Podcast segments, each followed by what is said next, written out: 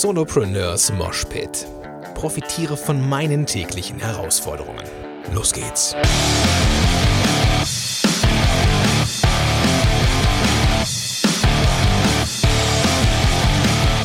Moin sind du Rocker und herzlich willkommen zu einer neuen Episode von Solopreneurs Moshpit. Mein Name ist Gordon Schönwelder von gordonschönwelder.com und super, dass du am Start bist. Ja, gordonschönwelder.com habe ich gerade erwähnt ich bin ja umgezogen mit dem, mit dem Podcast und mit, der, mit, dem, mit dem Blog und so. Und ich möchte an, ganz am Anfang, bevor ich hier in diese Episode einsteige, möchte ich dich um eine Sache bitten. Sofern du das Ding mit iTunes hörst oder mit einem äh, Mac unterwegs bist und Zugang zu iTunes hast, also für dich es sehr leicht ist, meinen Podcast zu finden bei iTunes, dann gib mir doch bitte eine Bewertung. Durch den Umzug, glaube ich, hat der Algorithmus ähm, mich so ein bisschen abgestraft und ähm, ich bin jetzt so in den Rankings dann doch ein bisschen zurückgefallen. Wenn du also diesem Podcast so den Tritt in den Arsch geben möchtest wieder und ähm, ihn wieder in die oberen Gefilde des äh, iTunes, der iTunes-Charts kicken willst, dann gib mir doch bitte eine Bewertung oder was und und oder empfehle dieses, diese Show weiter, dass Leute diesen Podcast abonnieren. Weil ich glaube, jetzt dann könnten wir den, den iTunes-Algorithmus so ein bisschen äh, kitzeln, dass die Show wieder etwas, etwas weiter nach oben kommt. Aber ähm, das wäre, ja doch, das wäre richtig cool. Also wenn du mir etwas Gutes tun möchtest, dann mach das gerne. Ich möchte, denk mal, egozentrisch bleiben in dieser Episode. Und zwar möchte ich mal etwas äh, über mich erzählen. Drei Dinge, die du vermutlich von mir noch nicht wusstest oder zumindest so in der Art und Weise noch nicht wusstest. Ich mache das ähm, so zwischen, der, zwischen den Episoden jetzt mal äh, quasi so außerordentlich, weil ich das immer schon ganz cool fand. Ich kann mich erinnern, dass äh, Markus Zerenak so einen Blogartikel mal geschrieben hatte, so und so viele Dinge, die, die du noch nicht von mir wusstest. Ähm, Markus Meurer vom Lifehacks Podcast hat das im Podcast auch schon getan. Und ich habe hab mir gedacht, mh, hm, das machst du auch mal. Ich glaube, Benjamin Fleur auch. Ich guck mal, ob ich die Links zusammenfinde. Also ich habe in den letzten Monaten immer mal wieder was zusammengesammelt, wenn mir was eingefallen ist, was so ein bisschen außergewöhnlich ist oder was so, was mich in, in meiner Historie so, äh, was mir so passiert ist, aber nichts, was jetzt irgendwie zu intim ist. Also es gibt bestimmt Dinge, die du noch nicht, noch nicht von mir weißt und das ist auch gut so. Ähm, aber die Dinge, die ich dir hier erzähle, die sind in Ordnung, die kann ich äh, kundtun und die schaffen auch noch ein bisschen mehr Bindung, glaube ich, weil du dann einfach äh, noch ein bisschen mehr ja, einen Blick dafür hast, was der Schwimmer für ein Typ ist. So. Ich habe heute mal drei Sachen mitgebracht. Mhm, angefangen mit etwas, was du vermutlich schon von mir kennst. Und zwar, dass ich Musiker bin. Also ich bin, ähm, ich habe irgendwann mal angefangen, Gitarre zu lernen. Meine Tante hat mir irgendwann eine, äh, eine, Gitarre geschenkt. Eigentlich wollten meine Eltern das nicht. Also, das heißt nicht so gerne. Ich glaube, die hatten äh, eher vor, dass ich in der Schule besser werde. Aber äh, meine Tante hat mir dann irgendwann eine Gitarre geschenkt und Peter Borschs äh, Gitarrenbücher, mit denen man das so lernen kann, ohne Noten lesen zu können. Ähm, ja, dann hat das dann so äh, gefluppt. Und ich glaube, so fürs, fürs Lagerfeuer reicht's. Ja. Ich bin auch übers F-Dur hinausgekommen, so mit Barré-Griff. Also falls du jemals was mit Gitarren zu tun hast, dann weißt du, dass F-Dur und ein Barré-Griff die erste richtige Hürde ist. Und die habe ich genommen und ich war jetzt nicht so schlecht. So. Also gibt bestimmt bessere Gitarristen, für das Lagerfeuer reicht's. Aber ich habe irgendwann einfach mal äh, singen wollen. Ich habe immer gedacht, ich bin nicht so der gute Sänger, ähm, mehr oder weniger, so fürs Lagerfeuer hätte es auch noch gereicht, aber so richtig ambitioniert weiß ich nicht. Und äh, ich habe irgendwann mal einen Studienkumpel von mir getriezt, so als er eine neue Band suchte. Ich habe aus Scheiß einfach nur mal gesagt, ey, wenn du mal einen guten Sänger brauchst, dann sag Bescheid, dann komme ich vorbei ich glaube, das, das habe ich einmal zu oft gemacht. Und er hat, dann gesagt, weißt du was, Gordon, komm mal vorbei und ich stopfe dein großes Maul. Komm, komm mal äh, zum Vorbeisingen vorbei. Oder zum Vorsingen.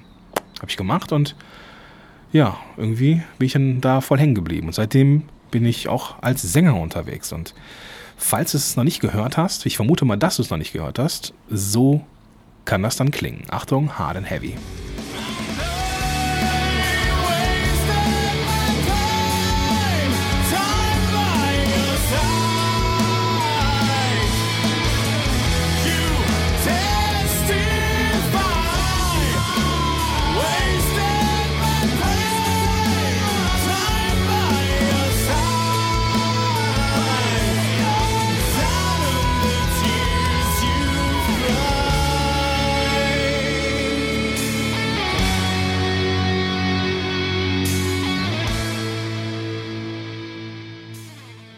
Ja, das bin ich am Mikro auch.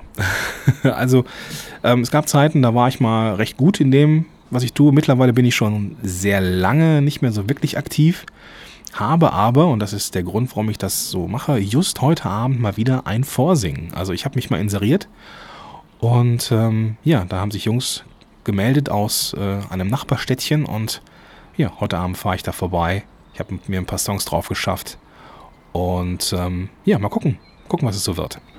Das ist so meine Musiker-Story, die, die übrigens auch dazu geführt hat, dass ich gar keine Schwierigkeiten habe, in Mikros zu sprechen. Und ich habe halt recht, recht viel Zeit in, in diesen Aufnahmestudios verbracht, dass ich mittlerweile auch weiß, wie ich meine Stimme so produziere, dass sie einigermaßen gut klingt. Der nächste Punkt, den du vermutlich nicht von mir weißt, ist, dass ich bei der Bundeswehr war. Und das sehr engagiert, würde ich mal so rückblickend sagen. Ich wollte damals unbedingt zum fliegerischen Dienst. Ich war noch, ähm, ja, vor dem Rauchen, also quasi noch bevor ich geraucht habe äh, und, und bevor ich aufgehört habe mit dem Rauchen äh, und da, da einige Kilos zugenommen habe, war ich damals recht sportlich, so recht trainiert, viel Kampfsport gemacht früher und irgendwie ein bisschen Laufen, Muckibude. Mittlerweile ist es bei mir eher so Muskel im Speckmantel, aber ich arbeite dran. Jedenfalls war ich damals äh, ein bisschen gazellenmäßiger und ähm, hat mich damals auch T1 gemustert, also Tauglichkeit 1. Und dann sagten die, ja, Herr Schönwelder, klappt ja mit dem fliegerischen Dienst so von der, von der Musterung her, so, wo wollen Sie hin? Und ich habe gesagt, kann ich mir das aussuchen? Und sagten die, ja. Okay, da habe ich gesagt, okay, ich würde gerne zur Luftwaffe, aber wenn es geht, würde ich vielleicht vorher gerne irgendwie ähm, beim Heer oder wenn ich irgendwie beim Heer bin, würde ich gerne Hubschrauber fliegen. Ähm, ich möchte zur Grundausbildung aber irgendwo mal richtig Dreck schmecken.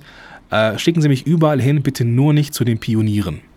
Weil Pioniere sind so ein bisschen so die, die, die, ja, die Arbeiter. Kommen zuerst, gehen zuletzt quasi. Und dann kam mein Einruf, Einberufsbescheid und ne, es war das vierte schwere Pionierbataillon in Emmerich. also genau da, wo ich eigentlich nicht hin wollte. Und ja, was soll ich sagen? Ähm, Bundeswehr war dann recht schnell erledigt. Ich äh, hatte damals auch schon meine Abneigung gegen, gegen äh, äh, ja, Rangsysteme irgendwie, gegen Hierarchien. Komme ich ja nicht so ganz drauf klar immer. Und äh, ja, wo ist es weniger, also wo kann es noch hierarchischer sein als bei der Bundeswehr oder bei, beim Militär an sich? Ja, und dann habe ich festgestellt, dass das da auch, zumindest damals, heute ist es vermutlich nicht anders, ein ziemlich maroder Haufen ist. So. Also es war so eine äh, Pioniereinheit und glaube ich insgesamt gab es da sieben LKWs und davon waren vier da, um ausgeschlachtet zu werden, damit drei liefen. So und ich erinnere mich, dass dann beim ähm, bei der TÜV-Untersuchung ähm, immer immer ein LKW, ähm, der am besten in Schuss war, äh, nach vorne gefahren worden ist und dann ähm, kam der wieder, wurde dann war dann fertig und dann haben, hat man das Kennzeichen abgeschraubt, an den, an den nächst kaputten LKW dran montiert. Der ist dann irgendwie ähm, dann ist da halt der, der, beziehungsweise dann ist dann, ähm, hat dann der gute LKW das äh, Kennzeichen von dem kaputten äh, LKW bekommen und dann kam der halt irgendwie auch durch die Untersuchung. Also es ist schon irgendwie ein bisschen äh, freaky gewesen damals so. Das, äh, ja, das hat mich, auch nicht, hat mich auch nicht so sehr überzeugt. Ich bin auch nicht länger da geblieben, als ich musste. Und äh, ja, es waren dann irgendwie so zehn Monate und dann war das Thema auch durch. War eine interessante Erfahrung habe äh, spannende Menschen kennengelernt und habe festgestellt, dass ich so mit Hierarchien an sich nicht so gut klarkomme. Und ähm, ja, hatte übrigens in, das ist auch nochmal so eine Story in der Story, ich hatte äh, in Betragen oder in Führung, ich weiß nicht, wie, wie diese Be Beurteilungsnote da heißt, als einziger eine 3. Alle anderen waren besser. Und ähm, naja, ich glaube, dass äh, ich hätte damals auch schon das ein bisschen raushängen lassen, dass ich äh, mir nicht von, von allem, allem und allen was sagen lasse. Gerade so damals die, ähm, einige der Unteroffiziere, die da waren, weiß ich nicht, die, da, das hat so, das war so ein bisschen so der Begriff des, des, des Zivilversagers, der dann äh, Bürger in Uniform wird, weil man ja, wenn man ein bisschen länger da bleibt als der Rest damals der Wehrpflichtigen, also länger als diese zehn Monate, hat man recht schnell was zu sagen. Und das haben viele, glaube ich, gut gefunden. Und naja, so waren halt auch ein paar Idioten dabei. Aber die muss man trotzdem freundlich grüßen. Weil das so muss. Naja. Das ist irgendwie äh, auch so eine Sache äh, in der Sache. Dann, es als letzter Punkt, so aus meiner ähm, medizinischen äh, Geschichte, Vorgeschichte. Ich bin ja Ergotherapeut und ähm, ich weiß nicht, wer von euch schon mal ähm, HIV-Tests gemacht hat. Ähm, ist keine geile, geile, äh, ist kein geiler Moment so, aber ich habe tatsächlich zwei HIV-Tests hinter mir, weil sie sein mussten. sie waren zum Glück negativ. Ähm, zum einen äh, bin ich mal mit Blut in Kontakt gekommen, als jemand, äh, als ein Patient Blut hustete, der frisch eingeliefert war und der, ähm, der dazu äh, ja irgendwie so, äh, glaube obdachlos aus Duisburg war oder so.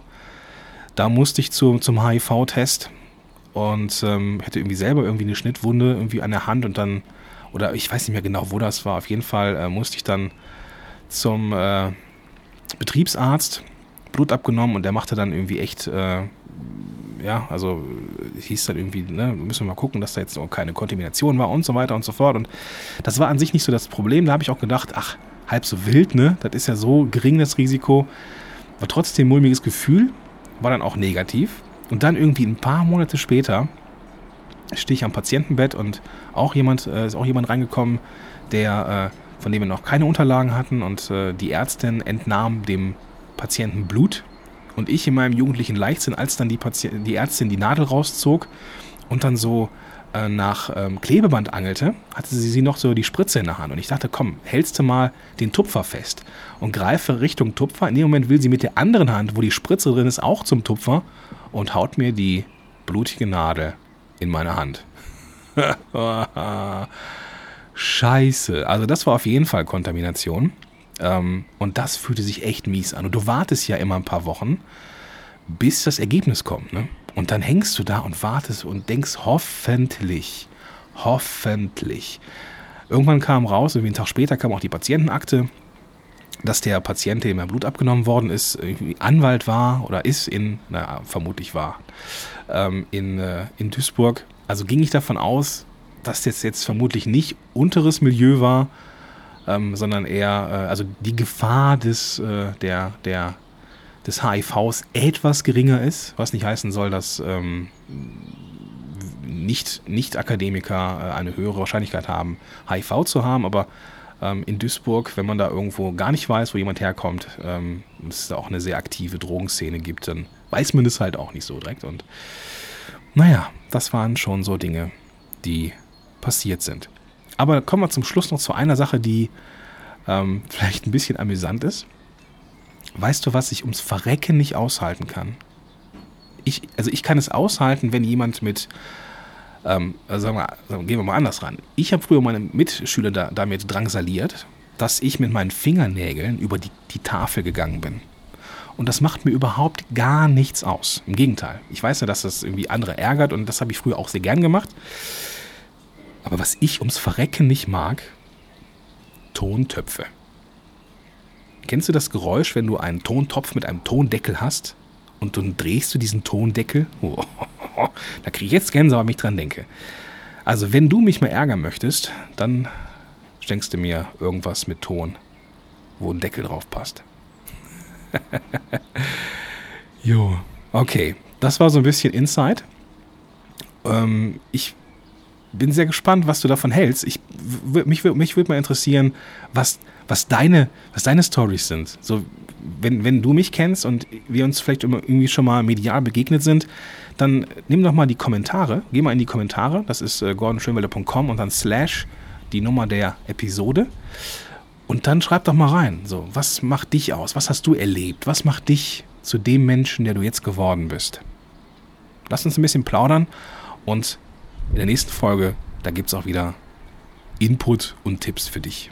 Diesmal war, war das reine egozentrisch, äh, war das reine Egozentrie? Gibt es das Wort? Vermutlich schon.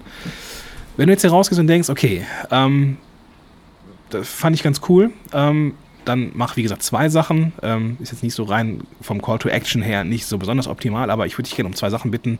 Einmal gordonchevalier.com und dann slash die Episodenziffer dass du da mal reinschreibst, was dich so ausmacht, was du erlebt hast, was so, eine, was so ein kleines Ding ist, was die Menschen noch nicht von dir wussten und was, was du natürlich auch erzählen kannst, ist nichts Intimes. Und die zweite Sache ist, wenn du das mit iTunes hörst, dann bitte, bitte, bitte gib mir eine Rezension und hilf diesem Podcast wieder in die Pushen zu kommen. Und damit das für dich auch attraktiv ist, möchte ich dir auch etwas schenken. Wenn du nämlich eine Rezension gemacht hast und ähm, die Episode rauskommt jetzt, ich vermute mal, die kommt raus so am 5., 6. Mai. Du hast Zeit bis zum ähm, 14. Mai, also bis Sonntag, dem 14. Mai, ähm, dass du mir ein Bild schickst von deiner Rezension und dann schenke ich dir, boah, ganz schön windig hier, dann schenke ich dir mein Hörbuch Schneller am Markt, schneller erfolgreich. Okay, also mach eine Rezension, mach einen Screenshot davon und schick mir das an kontakt.podcast-helden.de und dann bekommst du von mir einen Link zum Hörbuch Schneller am Markt, schneller erfolgreich und das schenke ich dir.